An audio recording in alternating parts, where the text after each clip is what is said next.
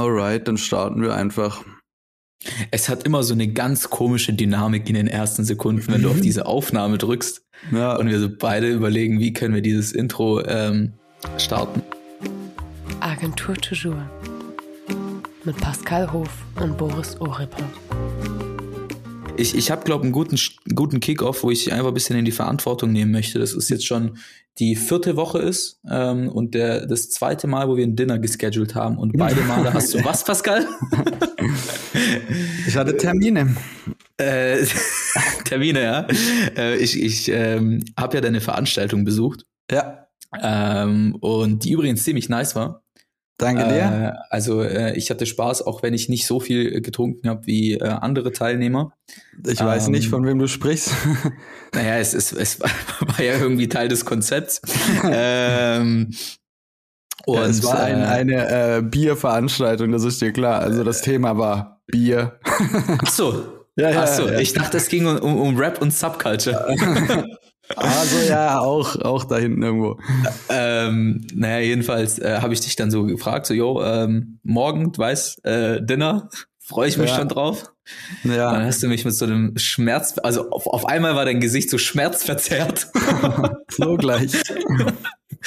ähm, nee, du, äh, mh. was, was, was ist los, Pascal? Ja, mein Energielevel war da schon low. Äh, ich hatte ja die letzten drei Wochen viel Zeug. Ich hatte es schon erwähnt, eben die Messe ist zu einem Abschluss gekommen. Dieser Event, jetzt haben wir ihn erfolgreich hinter uns gebracht. Sehr erfolgreich, wenn ich das so sagen darf, hoffe ich.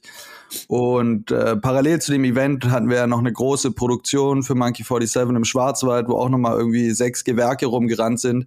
Und ich war da jetzt nicht überall immer anwesend, aber alles lief halt irgendwie über meinen Tisch und so. Und ich habe gemerkt, das war einfach kopfmäßig und sowas anstrengend. Und ich habe dann letzten Donnerstag, wo wir uns gesehen haben, habe ich schon gemerkt, okay, ich brauche jetzt äh, zwei, drei Off-Days, weil ich dazu tendiere, die dann auch schon immer zu verplanen, weil ich dann denke, jetzt hole ich alles nach, was ich die letzten paar Wochen jetzt halt nicht machen konnte.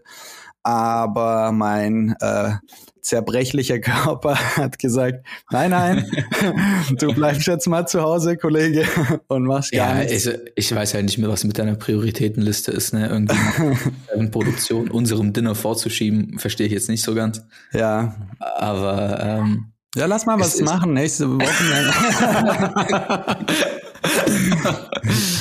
nein. oh, jetzt. Jetzt wird's spicy. ähm, nee, du weißt jederzeit und ich habe vollstes Verständnis. Ähm, vor allem, äh, ich bin ja nicht so im Event-Game drin, Ja. äh, aber war ich und äh, ich weiß, es ist sehr, sehr anstrengend. Ja, es Ähm, kann anstrengend sein. Vor allem, das, das checken die Leute manchmal nicht und ich dann eigentlich nach dem Event auch nicht. Aber äh, es sieht ja eigentlich überwiegend sehr gechillt aus, was man dann dort macht. Das ist ja Also- auch, äh, das ist ja auch der Plan. Also bei uns im ähm, Büro hängt ja dieses große Plakat seit Tag eins, es einfach aussehen zu lassen, ist harte Arbeit. Und ich habe dir das letzte Mal gesagt, du hast mich ausgelacht. Es gab mal so eine Kampagne von Under Armour, die ich ein bisschen bei meiner Zeit, äh, zu meiner Zeit bei 0711 mitbetreut habe, ähm, deren äh, äh, Slogan war It's what you do in the dark that puts you in the light. Und einer meiner favorite Headlines, ich find's richtig geil. Also so dieses, bei einem Event spiegelt sich das ja ganz gut wieder, wie viel Vorbereitung da drin steckt und Verhandlungen und Diskussionen und abchecken, was funktioniert und was nicht. Und auf dem Event ist natürlich Ziel, dass man davon nichts mitbekommt als Gast, sondern das soll Ja. locker, flockig und easy und entspannt aussehen. Ähm, ja, aber da steckt eben doch ein bisschen was dahinter meistens. Ich glaube, ich glaub, was auch unterschätzt wird, ist der dauerhafte Druck, den man hat. Also es ist nicht so, Mhm, dass ein Druck, mhm. der, also der Druck einen nicht erschöpft. Selbst Ja. wenn, also das habe ich sehr, sehr oft, wenn ich mal so äh, 30 Minuten auf eine Produktion Mhm. einfach stehe und einfach nur auf den Bildschirm schaue, ja, schlaucht mich das manchmal mehr, als wenn ich rumrenne und irgendwie mich mit Leuten unterhalte, weil ich da so den Druck spüre. ja, Dass Ja. das, äh, wenn jetzt irgendwas schief geht, wäre es schon sehr wack. Lass mich übersetzen. es ist äh, äh, Verantwortung, die anstrengend finde ich. Also weil zum Beispiel auch bei der Produktion jetzt, wo ich nicht dabei war, wo ich irgendwie Leute hingeschickt habe, Alex war da und äh, Nils von mir und so weiter. Also ich kann ihnen vertrauen und trotzdem ist es ja so, dass wenn da was schief geht, bin ich derjenige, der in die Verantwortung gezogen wird, weil äh, mein Name steht auf dem Vertrag und ich habe das Angebot gemacht und so weiter und so fort.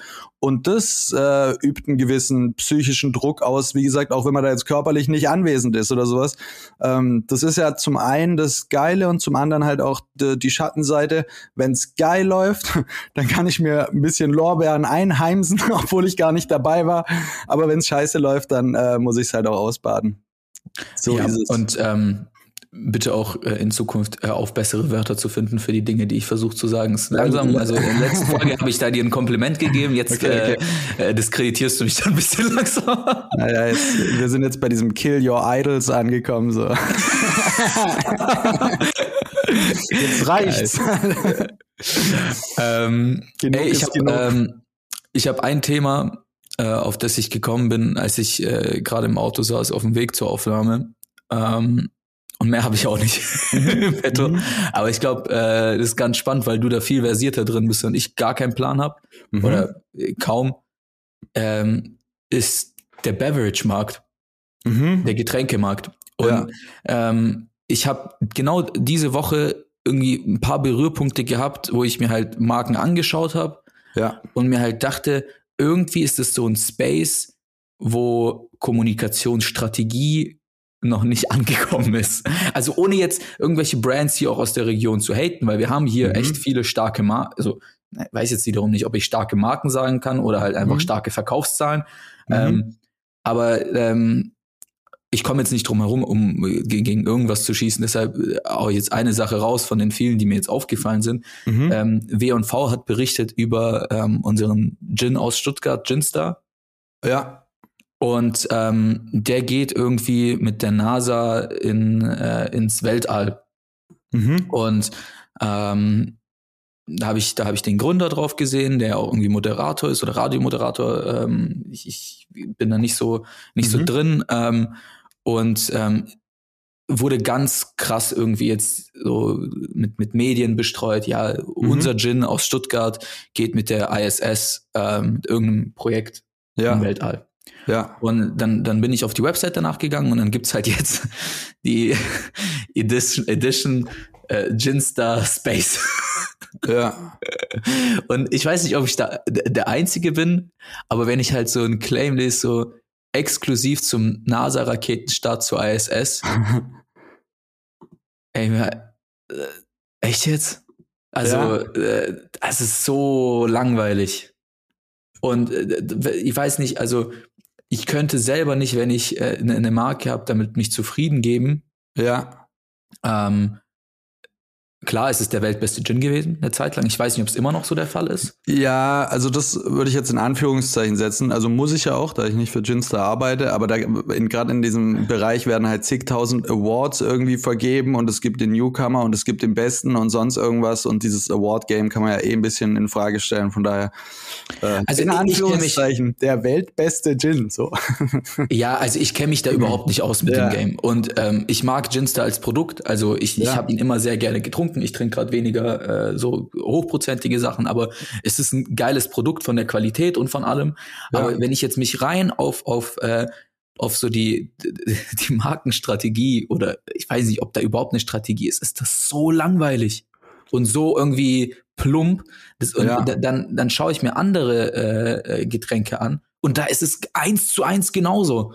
Also mhm. du hast ja weder Tiefe noch irgendwas, wo du äh, weiß ich, äh, langanhaltend ähm, eine ne Strategie siehst dahinter und du siehst, okay, 2021 haben die was gemacht und 2022 schließt gut an und 2023 mhm. ist diese Vision. Da ist ja nichts. Ist einfach nur irgendein Produkt, was im Raum steht. Ja, würde ich dir beinahe grundsätzlich widersprechen. Ich hatte gestern tatsächlich erst das Gespräch drüber, weil ich vorgestern einen Termin hatte mit einem äh, Beverage Startup und die so ein bisschen Strategieberatung haben wollten. Und ich finde tatsächlich interessant an dem ganzen, äh, an der ganzen Branche oder dem Segment, dass es kaum was gibt. Also Getränke sind in der Regel super austauschbar. Also es gibt, ja, du kannst es geschmacklich vergleichen, aber jetzt ist ja ganz oft so, ich glaube, bei, bei Oettinger und Bieren gab es früher immer so das Beispiel, Oettinger war am wenigsten beliebt und die Leute hatten ein ganz schlechtes Bild und in der Blindverkostung hat niemand Oettinger erkannt. Also es ist so, es war rein emotional aufgeladen. Ähm, ja. Oder bei Eistees ist es genau das Gleiche. Keine Ahnung, ob jetzt jemand einen Brattee von einem 50 Cent äh, Kaufland Eistee am Ende unterscheiden würde, wenn ich das. Macht ja eh alles Pfanne am Ende. Weiß also. Äh, ja, also ja. Ähm, und Deswegen finde ich den Markt trotzdem ganz interessant, weil kaum in einem, in einem anderen Segment hat Marketing und die emotionale Aufladung der Marke so einen hohen Impact. Also du kriegst erstmal ein Rohling, wo du sagst, okay, das Regal ist voll von Getränken, also nie braucht jemand einen neuen Eistee und trotzdem hast du eine Dynamik drin und da kommen neue Marken und Produkte auf den Markt, die äh, Anteile erobern und die dann plötzlich durch die Decke gehen und sowas. Und ich würde sagen, 90 Prozent der Fälle ist es eben nicht das innovative Produkt, sondern das innovative Marketingkonzept. Und deswegen finde ich den Bereich schon ganz spannend zu gucken, was dort passiert. Was du jetzt angesprochen hast, ist schon so, dass das natürlich auch dazu führt, dass die Leute gezwungen sind, sich immer was Neues auszudenken. Weil das Schöne ist ja, was wir im Marketing oft sagen, wenn du wenn du ein disruptives, innovatives Produkt hast, dann brauchst du gar nicht wahnsinnig viel Marketing, weil dann überzeugt das Produkt ja an sich. Also dann musst du es den Leuten, wenn es ein Need erfüllt, dann, dann funktioniert es auch so. Bei einem neuen Eistee oder der, der 84. Club Mate auf dem Markt, da musst du halt schon irgendwas erfinden, um zu sagen, warum brauchen das die Leute jetzt und warum äh, ist die jetzt besser wie irgendeine andere. Und was du jetzt äh, gemeint hast, ist, dass das halt, glaube ich, zu einer gewissen Absurdität irgendwann führen kann, weil die Reise auf den Mars oder was auch immer ähm, Ginster da jetzt veranstaltet, ist halt ein einziges Marketing-Ding. Das hat ja nichts mit dem Produkt zu tun. Also wir können auch einen Fußball auf den Markt schicken oder ein Auto. Ah das hat Elon Musk gleich auch schon gemacht. ähm, so lass halt alles einmal ins Weltall schicken und dann hoffen, dass die Verkaufszahlen auf der Erde äh, äh durch die Decke gehen. Ja, aber, aber also wen juckt, ob dieser Gin im Weltall war oder nicht? Also es, es juckt ja wirklich überhaupt niemand. Es macht nichts mit dem Produkt, es lädt es nicht emotional auf, da passiert ja wirklich gar nichts. Nein, aber es gibt der Marke halt eine Story und Storytelling ist ja schon was Gutes. Und wenn deine, deine Story langsam durcherzählt ist, weil jeder, also ich meine, Gin hält sich schon sehr lang als, als irgendwie äh, Top-Spirituose auf dem Markt. Ich habe schon mit vor zwei, drei Jahren saß ich mit Leuten da und sag, wann ist dieser Gin-Hype vorbei? Aber hält sich sehr, sehr lange. Ja. Nur langsam sind halt alle Stories um dieses Produkt erzählt. Okay, Inhaltsstoffe und wir haben äh, ein paar Herbs da drin und so weiter. Und der eine Gin kommt aus dem Norden, der andere aus dem Süden und so weiter. Und dann musst du halt eine Geschichte irgendwann weiter erzählen und erfinden. So was passiert in der Marke, äh, wo steht sie jetzt, wo geht sie hin und ähm, also eben, es ist sehr abstrakt, aber so eine Reise ins Weltall ist ja grundsätzlich schon eine interessante Geschichte. Ja, also I don't know. Also jetzt äh, speziell beim Gin, äh, ich, ich komme gleich noch zu einem zu einem ganz anderen Beverage-Bereich, den ich spannend finde. Aber äh, jetzt, also ich habe mir die Produkte so angeschaut und unabhängig davon, dass wie gesagt ein gutes Produkt ist, ja. rechts ist irgendwie exklusiv zum NASA-Raketenstart und links ist die exklusive Oster-Edition, wo so Osterhäschen äh, ja. oder so Öhrchen auf dem Und, und VfB habe ich gerade auf der Website gesehen. An der ja. Stelle v, äh, Shoutout, großes Shoutout an VfB und Kommando Cannstatt. oh, Digga. also, äh, äh, halbe ich, Hörerschaft vergrault. ich, ich halte mich komplett bedeckt. Ähm, okay. ähm, aber ähm, ja, I don't know, was das. Also, ich finde es halt aus, aus Marketing-Sicht, ähm, glaube ich, ist da noch so viel zu holen und noch so viel zu machen. Mhm. Ähm, und ja. du kannst so viel bewegen. Ich glaube, manche Brands brauchen es einfach nicht. Ich habe gestern ähm, über äh, Dirty gesprochen. Ja äh, von, von Shirin David. Ähm, ich habe das auch mitverfolgt, als sie das Produkt gelauncht hat. Ich glaube, ja. sie hat es auch mit einem sehr großen Getränkehersteller gemacht. Ja. Äh, gemeinsam. Mir fällt gerade nur nicht der Name ein. Weiß es in dem ähm, Fall auch nicht. Ähm, ja. Aber auf jeden Fall irgendwo aus dem Norden, also nicht hier bei uns mhm. aus der Region. Mhm. Und ähm, die hat da ja schon, also äh, Konsens, glaube ich, bei allen, die es jetzt groß getrunken haben, haben gesagt, das Getränk mhm. schmeckt halt nicht so. Also ist halt ja, nicht so nice. Ich wollte es jetzt nicht, hab. aber bei mir war es auch so, ich habe den, als er neu war, einmal probiert und dachte, krass, also hier überzeugt das Produkt mich einfach nicht.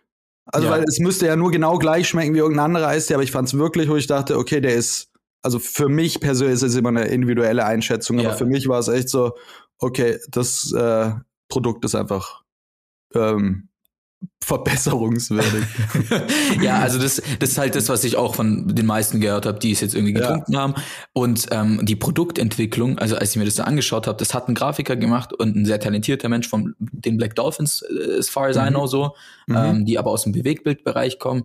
Und mhm. der hat dann irgendwie die Produktentwicklung gemacht äh, und so sind die Designs entstanden. Mhm. Ähm, und dann ist das Ding auf den Markt gekommen und es war der, auf einmal der meistverkaufteste Eistee mhm. Deutschlands. Mhm. Und dann dachte ich so, ey, das kann doch eigentlich nicht sein, dass wir mittlerweile bei einer Produktstrategie oder bei einer Markenstrategie angekommen sind, dass wenn eine Persönlichkeit dahinter steckt, und wir haben ja hier bei mhm. uns in der Region auch ähm, Unternehmen, die, die jetzt mit Brattee oder ja. äh, anderen Getränken Persönlichkeiten in den Vordergrund packen, ja. ähm, dazu ein Produkt kreieren, ähm, und es dann äh, automatisch Viralitätspotenzial hat ja. und das Produkt erfolgreich macht, aber es kann ja nicht die, die gesamte Tiefe sein. Weil solche Produkte verschwinden ja, ja dann nach ein paar Jahren. Also ich kenne die Zahlen nicht von zum Beispiel einem Brattee.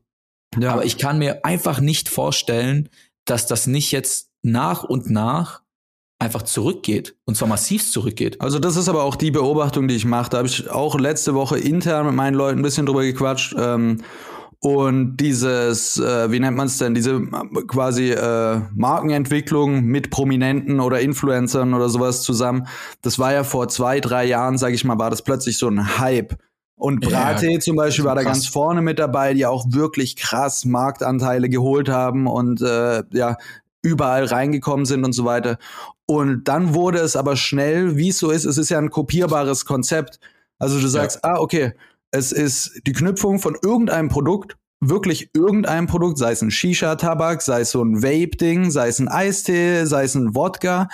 Da muss man sagen, es waren ja schon Leute viel früher dran und da, da hat es aber noch nicht so Fahrt aufgenommen. Zum Beispiel Sido hat, glaube ich, schon vor Jahren einen Wodka gemacht und so. In Amerika auch. Ich glaube 50 Cent und Snoop Dogg und so. Amerika sowieso. Schon, äh, schon also viel, viel, viel früher solche Sachen. Aber wie es so oft ist, ist es dann halt so, dass es langsam Fahrt aufnimmt, bis überall verstanden wird, was da passiert und wie dieses Konzept äh, äh, multiplizierbar wird.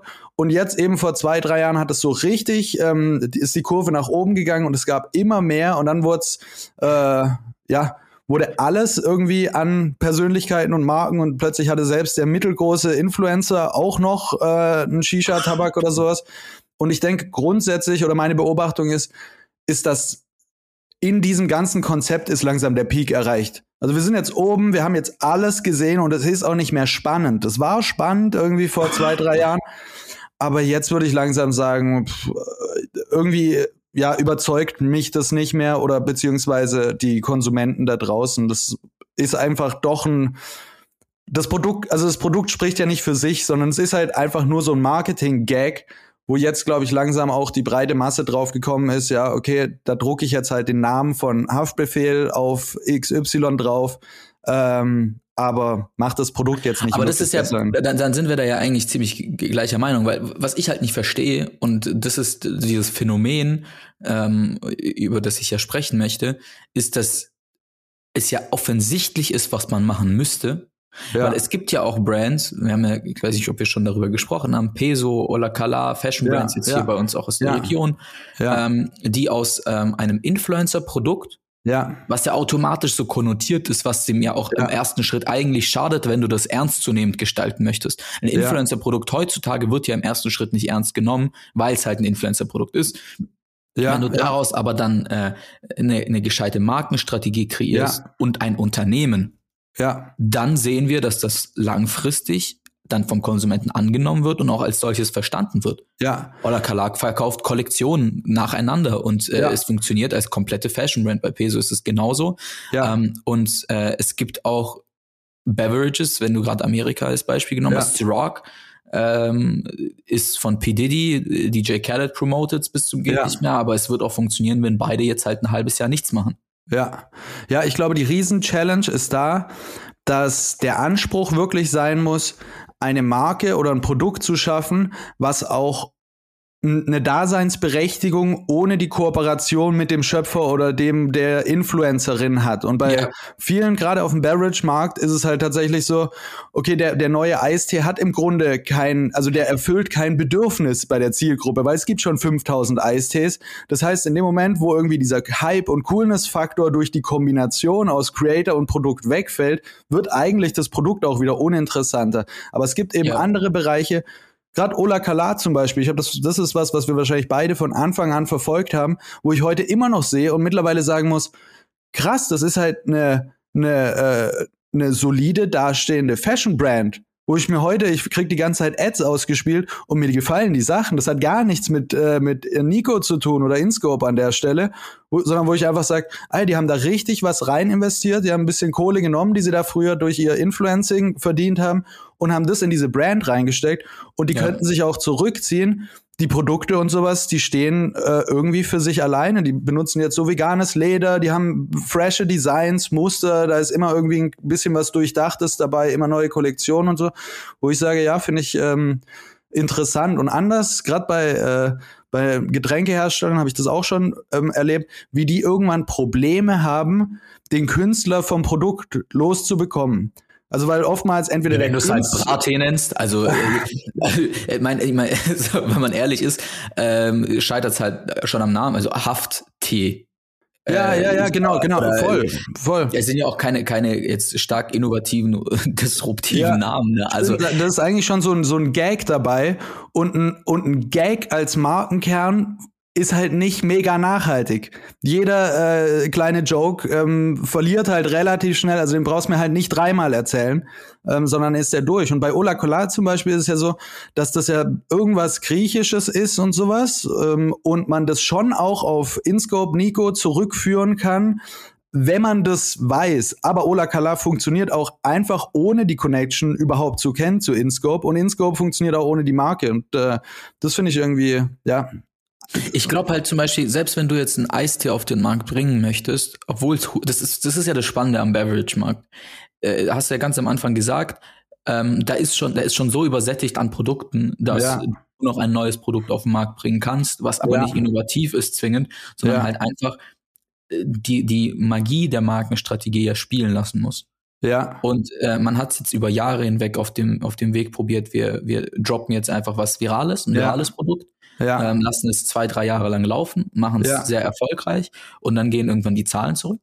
Ja. Ähm, aber was ich nicht verstehe ist, warum ist beim, beim, beim Beverage-Markt nicht der Wunsch da, aus Marken Unternehmen zu machen oder aus, aus leeren oder also ich meine aus Worthülsen, aus einem, mhm. aus einem inhaltsleeren, also von der Marke her inhaltslosen Produkt, ja. dieses Vakuum zu füllen und daraus etwas Nachhaltiges zu machen ja, wird sich ja. doch viel mehr rentieren, anstatt dann immer in diesem in dieser Spirale drin zu sein und jedes Jahr fünf neue Produkte auf den Markt zu bringen. Ja, aber ich glaube, da ist der Anspruch einfach ein ganz anderer, weil ich meine, wenn ich sage, okay, mein Ziel ist es, ein Produkt auf den Markt zu bringen, auf das die Welt gewartet hat oder das die Welt braucht und die wissen noch gar nicht, was sie brauchen, dann komme ich nicht dabei raus, ein Eistee auf den Markt zu bringen. Never. Also, oder ich weiß nicht, welcher Gedankengang dazu führt, zu sagen, hey, die Menschheit braucht einen Eistee.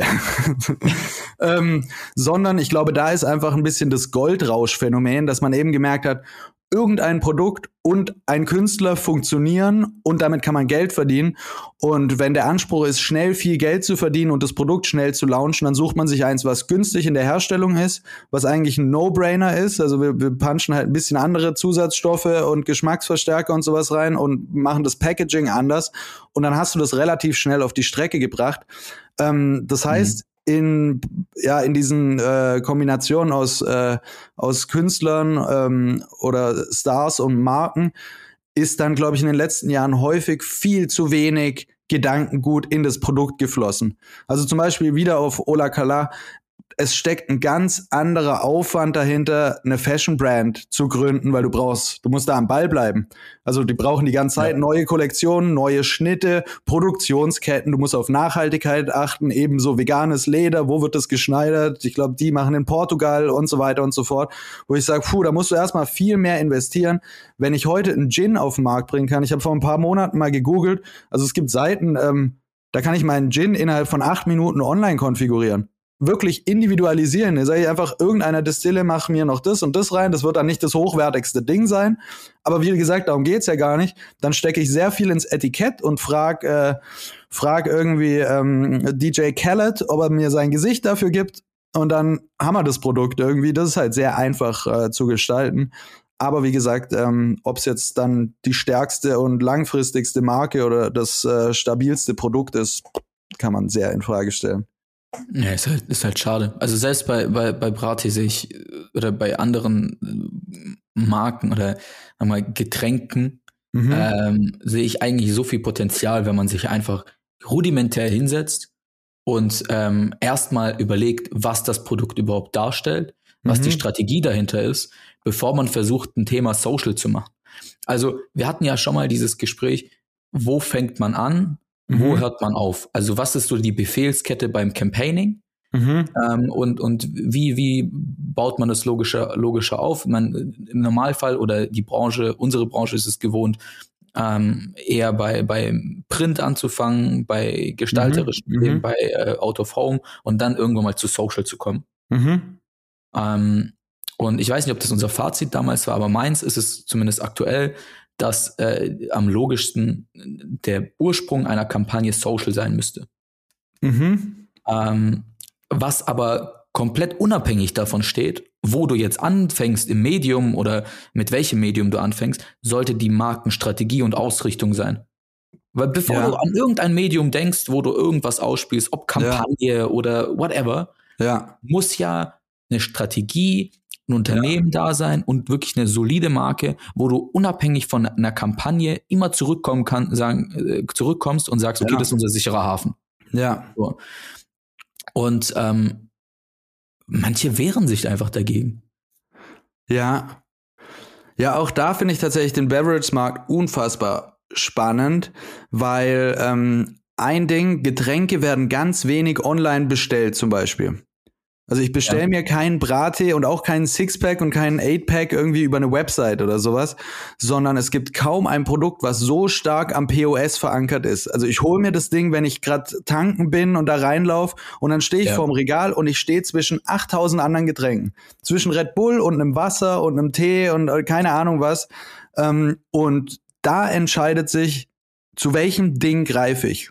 So, äh, und, und das finde ich sehr spannend, weil ich kann Social, gerade mit äh, in der Kombination mit irgendwelchen Artists, geht's wahnsinnig schnell, Social eine Com Community aufzubauen. Wo du hast jemanden mit Reichweite, das ist ja auch der Kern der Sache, und der sagt dann, guck mal, ich habe jetzt was an den Start gebracht, und in der Regel kannst du dann zugucken, okay, wie irgendwelche Accounts über Nacht äh, 100.000 Follower bekommen oder sowas, weil mhm. die Creator halt schon eine Fanbase mitbringen und die fänden's geil, was da auf der anderen Seite passiert. Ja hat aber noch lang nicht zur Folge, dass du, wenn du 100.000 Follower hast auf, auf Insta über Nacht, dass du auch 100.000 Dinger verkaufst, so, weil das heißt noch nicht, dass man am POS überzeugt und konvertiert, so am Ende. Ähm, und es gibt eben, also ich gehe auch nicht hin und äh, sehe auf Instagram, geil, da ist ein neuer Eistee, gutes Produkt und klick dann auf den Link und bestell mir eine Palette nach Hause. Das passiert auch nicht. Das heißt, äh, im Vergleich zu anderen Sachen finde ich es spannend, dass man eine extrem gute Strategie und, und Ausgewogenheit hat, was den Marketingmix angeht. Also es gibt kaum was, wo eben POS-Maßnahmen, ein scheiß Auf, oh, sorry, ein Aufsteller äh, im, im, in der Tankstelle oder im Kiosk führt die Leute dann halt vielleicht doch dazu, da hinzugreifen und das Produkt zu probieren. Und ich glaube, das ist das Allerwichtigste bei, bei Essen oder auch Trinken. Ich kann Werbung machen, so viel ich will der Nutzer wird nur überzeugt, wenn ich die Möglichkeit habe, ihm einmal das Produkt zu geben und zu sagen, probier. Wenn das nicht überzeugt, dann hast du, also dann ist das alles nicht wert. Da kannst du Markenbekanntheit aufbauen, da kannst du Plakate kleben und so weiter und so fort. Ich muss den Nutzer irgendwie einmal in Kontakt mit dem, mit dem Produkt bringen. Und da schließt sich mhm. jetzt auch der Kreis zu unserem Capsule-Event letzte Woche, wo ich, was ich total spannend finde, ähm, dass, äh, ja, ich muss Markenerlebnisse kreieren. Ich glaube, das ist in dem Fall so wichtig, dass man sagt, okay, dieser Geschmack, dieses Bier, diese Flasche, wie auch immer, ist einfach verknüpft an sehr geile Erinnerungen. Ich habe einen Lifestyle damit in Verbindung. Man erzählt es weiter und das führt dazu, dass ich äh, das nächste Mal, wenn ich nachts durch die Häuser ziehe, sage, hey, wir holen uns jetzt noch ein Bier und dann greife ich nicht zu Augustina, sondern sage, nee, da habe ich irgendwie eine Verbundenheit zu und jetzt greife ich da dazu. Ja, Da gebe ich dir aber auch voll recht. Also äh, Markenerlebnisse zu kreieren, ich glaube, das geht auch über Beverage hinaus, äh, Mhm. um eine Verbundenheit zur Marke zu schaffen, ist immer important. Ja. Da gibt's nur einen Haken, meiner Meinung nach. Du wirst nicht jeden Konsumenten in dieses Markenerlebnis packen können. Also, da, also Ja. wenn wir zurück zu einem Capsule-Event gehen, Ja. du hast ähm, einen Buzz drumherum kreiert, da waren echt sehr, sehr viele Leute so, ähm, Ja. auch gute, gute Persönlichkeiten aus Stuttgart, die auch eine Strahlkraft haben, ähm, aber da waren nicht mehr als, ich weiß nicht, 500 Leute? Also selbst, selbst 500 ist schon ein bisschen Round- viel, oder? Nee, Weiß nee, nicht. ich glaube schon, schon. Wir haben keinen Klicker benutzt oder sowas, aber ich glaube, mit Durchlauf und so äh, würde ich schon sagen, dass wir ein bisschen über 500 sogar liegen, ja. Okay, ähm, aber ich meine, die Capsule Zielgruppe ist ein bisschen größer so.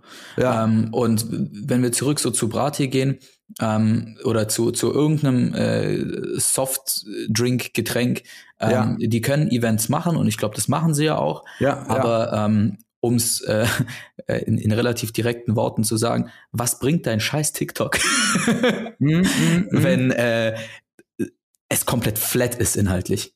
ja. Also das ist ja auch das, das Phänomen.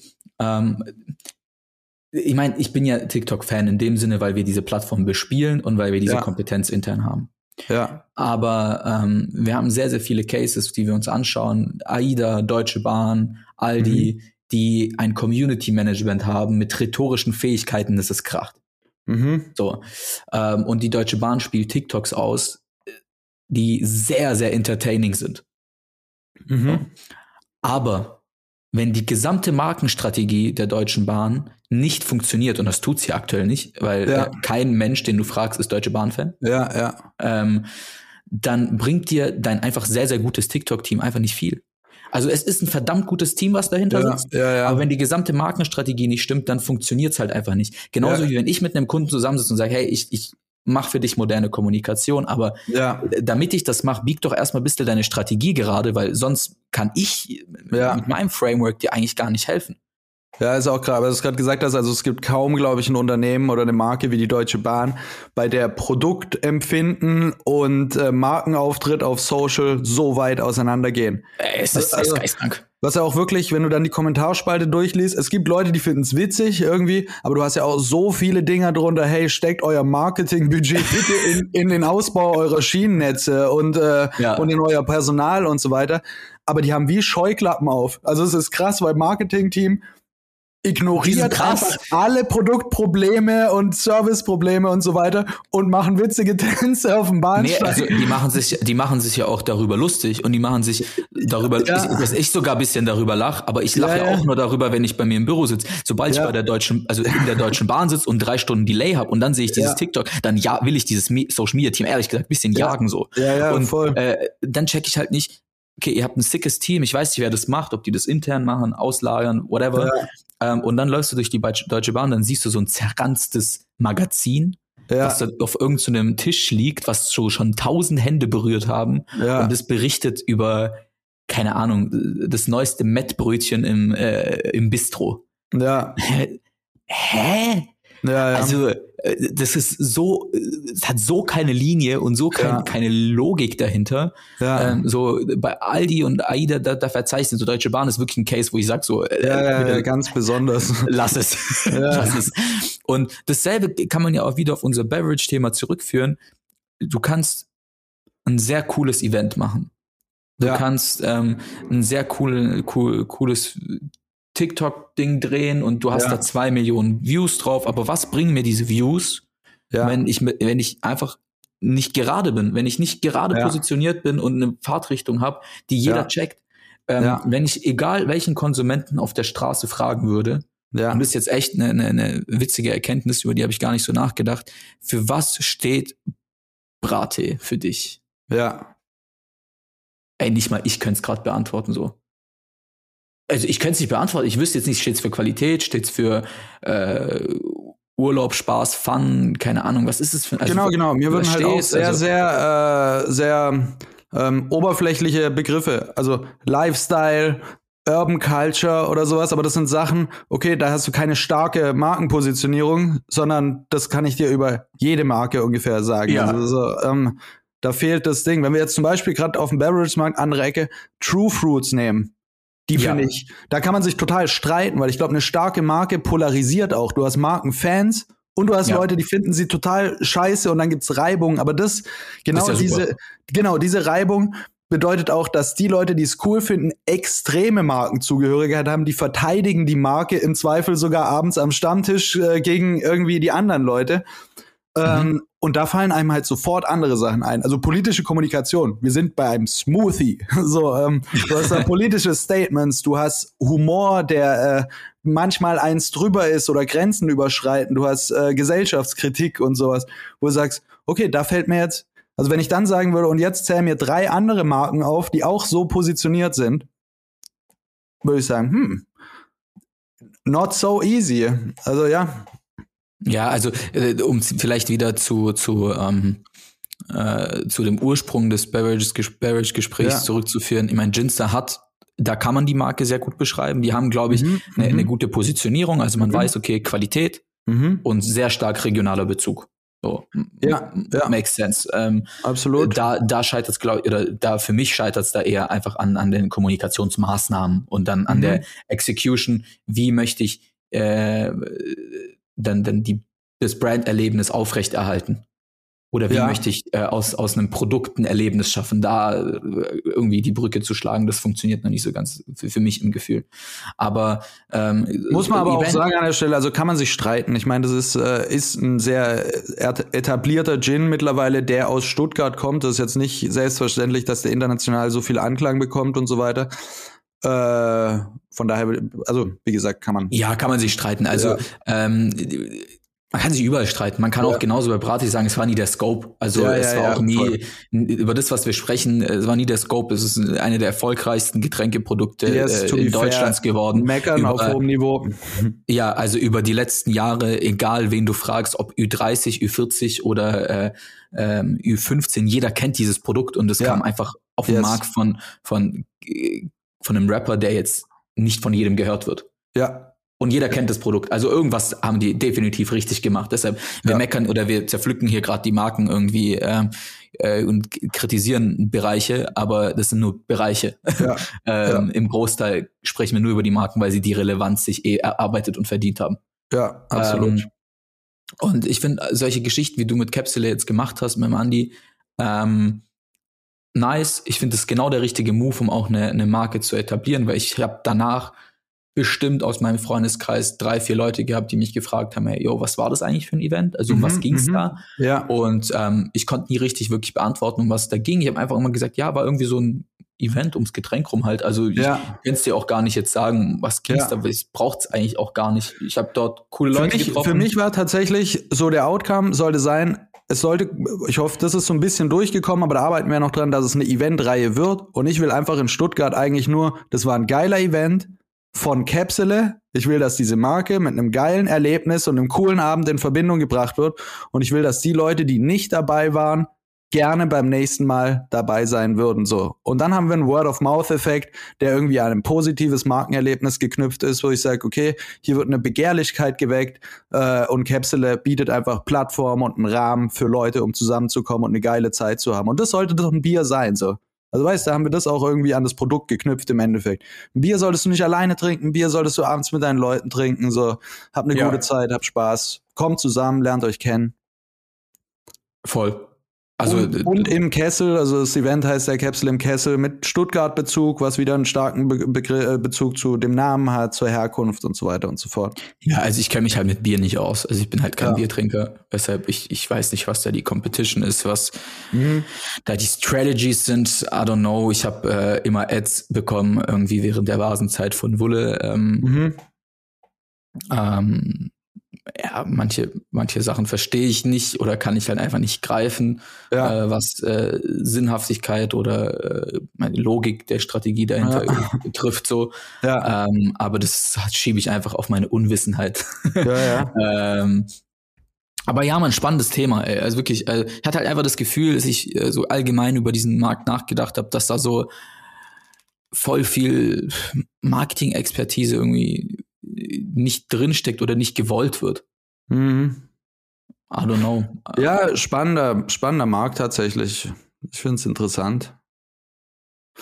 Ähm, ja, um das noch, also habe ich auch erst gestern oder vorgestern drüber gequatscht, weil ich dann auch ganz interessant finde, diese äh, diese Markenerlebnisse, die man schafft, auch oftmals im kleinen Bereich. Das ist ja ähm, das auf Social Media das Schöne. Ich erreiche unfassbar viele Leute, aber es ist doch sehr unpersönlich. Also ich sehe die Leute nicht. Es ist kein wirklicher Kontakt da und sowas. Und auf so einem Event hast du halt wirklich einen sehr unmittelbaren Kontakt zur Brand, zum Produkt. Und es ist für einen viel kleineren Kreis nur zugänglich. Also du hast eine viel kleinere Gruppe da, aber für die ist das Erlebnis, also einen Abend dort zu verbringen und mit Leuten zu quatschen und eine gute Zeit zu haben, ist ja eine ganz andere Kontaktqualität, wie drei Ads einzuspielen. Also im Zweifel ja. haben die mich nur gestört so und da ist es halt wirklich so, okay, hier haben wir ähm, hier haben wir Emotionen und ein Erlebnis kreiert und ich finde es total wichtig, dass Marken sowas manchmal nicht vergessen, weil viele Unternehmen haben wir auch schon drüber gesprochen, sind heute so KPI getrieben wie viel Zahlen, wo sind die Impressions etc. pp. Und bei dem Event jetzt, es fällt mir wahnsinnig schwer, den Word-of-Mouth-Impact äh, und, und die, die emotionale Aufladung in Zahlen ja. auszudrücken. Also wie gesagt, ich kann jetzt noch sagen, oder das nächste Mal können wir uns mit dem Klicker hinstellen und sagen, gut, jetzt hatten wir irgendwie 867 Leute da, aber die Zahl ist eigentlich irrelevant. Ich fand es auch total wichtig für uns, dass der Kunde mit vor Ort war, weil das wusste, musste man spüren. Also du musstest vor Ort sein und dann kriegst du mit. Also ich hatte tatsächlich Gänsehauteffekte, weil ich davor auch äh, unsicher war, wie vor so einem Geburtstag. Kommen jetzt so viele, wie ich eingeladen habe und haben die Spaß? Geht es auf, was ich mir ausgedacht habe? Und irgendwann um 20 Uhr habe ich mich umgedreht und der ganze Platz war voll und ich habe überall Happy Faces gesehen, geile Unterhaltung, viele Leute getroffen, alle waren gut drauf, viele haben sich bedankt, wo ich gesagt habe, geil. Fällt mir schwer, das jetzt in Reporting zu schreiben, aber wenn du dabei warst, dann weißt du, das war geil. So.